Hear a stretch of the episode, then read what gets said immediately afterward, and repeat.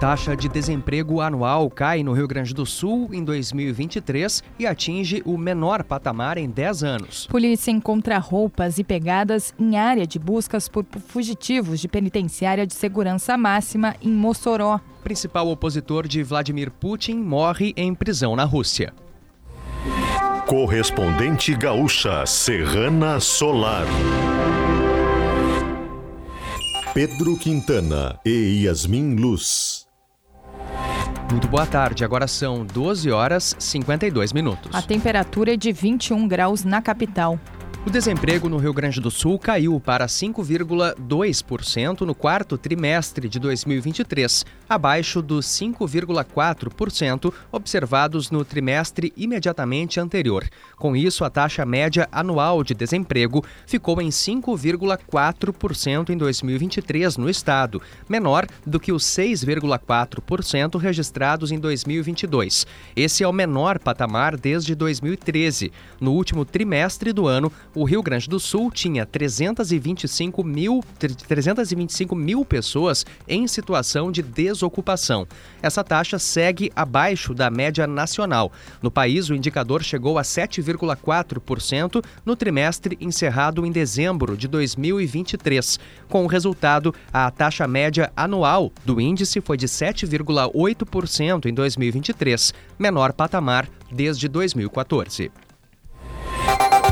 Temperatura de 21 graus em Porto Alegre, 17 em Caxias do Sul, 23 em Santa Maria, 22 em Pelotas, 24 em Rio Grande e 21 em Passo Fundo. Cleocum atualiza a previsão do tempo para as próximas horas. Durante a tarde de hoje, um tempo quente, úmido, um abafamento tomando conta aqui da região e no meio desse calor e dessa umidade, desse abafamento, pancadas de chuva. Em geral, são pancadas de chuva de intensidade fraca, quando muito moderada. Na maior parte do estado do Rio Grande do Sul, a chuva chega de intensidade fraca e até algumas áreas nem chega a ter pancadas de chuva. A tendência é manter esse comportamento de tempo quente e úmido com pancadas de chuva à tarde durante o fim de semana. Serrana Solar, a minha escolha certa. As equipes que buscam pelos dois fugitivos da Penitenciária Federal de Mossoró, no Rio Grande do Norte, encontraram nessa manhã rastros deixados em meio à mata na zona rural do município. De acordo com a polícia, foram localizadas pegadas, peças de roupa, um tênis e lençol.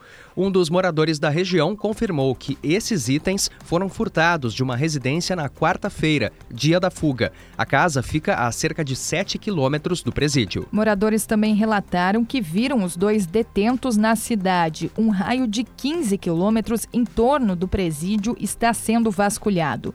Davidson Cabral Nascimento e Rogério da Silva Mendonça foram incluídos na lista de procurados pela Interpol. Essa foi a primeira fuga registrada na história do sistema penitenciário federal. Ainda nesta edição, o Supremo deve analisar recurso sobre júri da Boate Kiss neste semestre. Com mais de 530 mil casos prováveis de dengue, Brasil chega a 90 mortes pela doença em 2024 o seu sistema fotovoltaico com a distribuidora que cuida de você. Conheça os benefícios da escolha certa com a Serrana Solar. O número de óbitos por dengue nesse ano aumentou para 90 no Brasil. São cerca de 533 mil casos prováveis da doença desde o início de janeiro. Outras 348 mortes ainda estão sendo investigadas. O número de casos de dengue em 2024 é 313% maior do que no mesmo período do ano passado.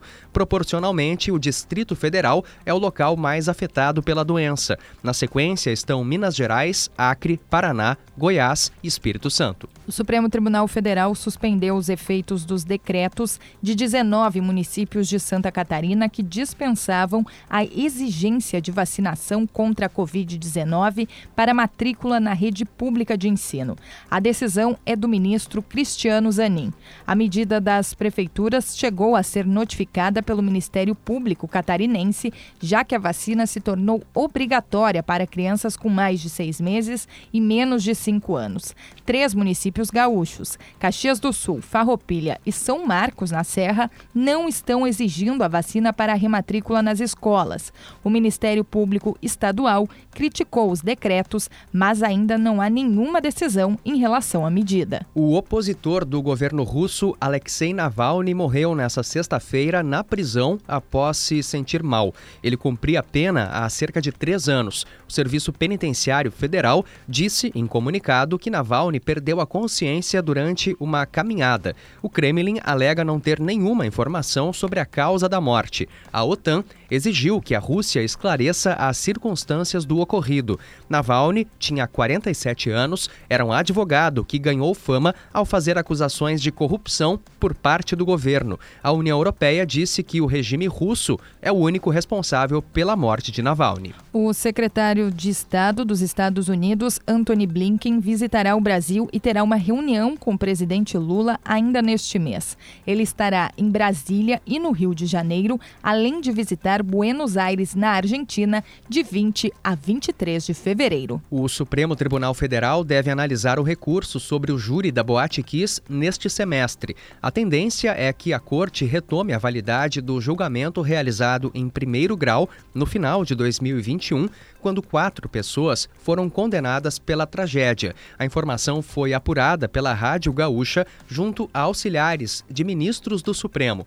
Questionados sobre o caso, os magistrados disseram, de maneira reservada, que a decisão do júri é soberana e que eventuais questões procedimentais não superam o resultado. Hoje é o último dia para os partidos indicarem os parlamentares que vão participar da investigação sobre a CE Equatorial na Câmara Municipal de Porto Alegre. A CPI será instalada na próxima quinta-feira. Até agora, 10 dos 12 vereadores da comissão já foram definidos. Já entre os deputados estaduais na Assembleia Legislativa, ainda não prosperaram as tentativas de investigar a qualidade de atendimento da CE Equatorial e da RGE. Agora em Porto Alegre, 21 graus, 12 horas 58 minutos. Serviço. Será divulgado nesta tarde o listão de aprovados no vestibular da Universidade Federal de Santa Maria. A leitura dos nomes começa às 3 horas e a lista completa será disponibilizada no site da UFSM às 4 da tarde. São mais de 1.800 vagas em cursos de Santa Maria, Cachoeira do Sul, Palmeira das Missões e Frederico Westphalen. Para os aprovados, as aulas começam em 11 de março. Prefeito de Porto Alegre, Sebastião Melo, estimou mais 15 dias para a retirada e limpeza total de galhos e árvores caídos no temporal do mês passado na cidade. Em entrevista ao Gaúcha Atualidade nessa manhã, ele disse que após esse prazo restarão apenas situações pontuais. E nesse temporal caiu árvores velhas, novas, de média idade, de tudo. E essas árvores não são chipadas ao longo dos seus 250 anos coisa que diferentemente acontece agora com os plantios novos. Né? Então nós avançamos muito e acho que nos próximos 10, 15 dias, assim, o geralzão está tudo pronto. Vão ficar coisas pontuais. No temporal do dia 16 de janeiro, 3 mil árvores caíram em áreas públicas de Porto Alegre. Desse total, 85% foram recolhidas, segundo a Prefeitura. 2 mil toneladas de resíduos já foram retiradas. Nessa manhã, a reportagem da Rádio Gaúcha circulou pelas ruas da capital e observou que ainda há galhos secos e acumulados e troncos cortados em pontos de diversas regiões da cidade. A Prefeitura de Porto Alegre recebeu 1.264 solicitações de saque calamidade do FGTS desde o dia 29 de janeiro até amanhã de hoje.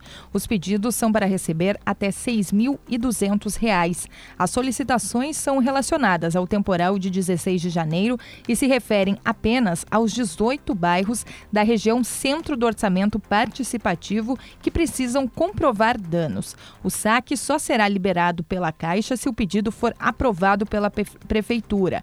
Já os moradores moradores de outros 76 bairros podem encaminhar o saque calamidade diretamente pelo aplicativo ou agências da Caixa. Nesse caso, não precisam comprovar perdas, apenas a residência nos bairros.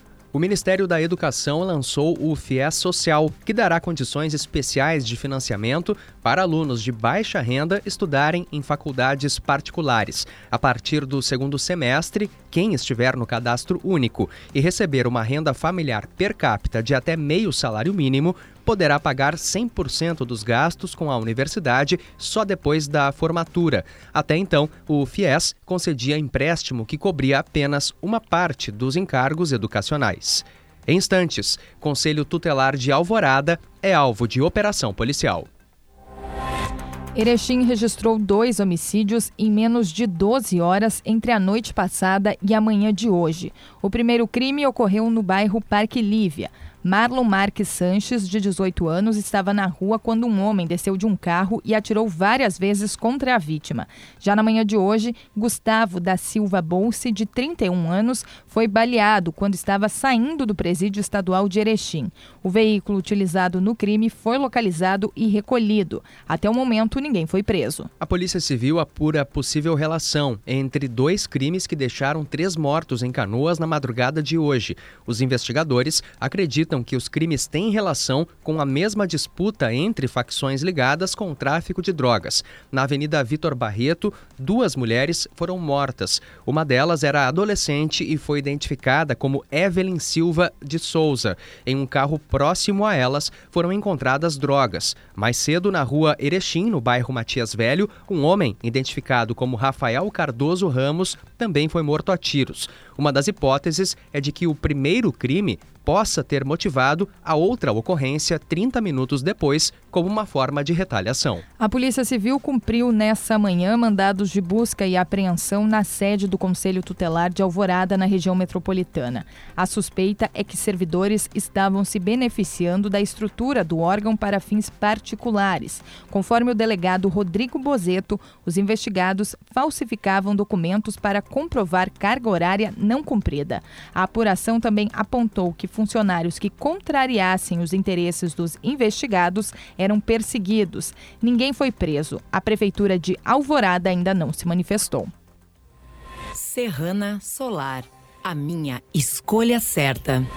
Você encontra o correspondente gaúcha Serrana Solar na íntegra em GZH. A próxima edição será às 18 horas e 50 minutos. Boa tarde.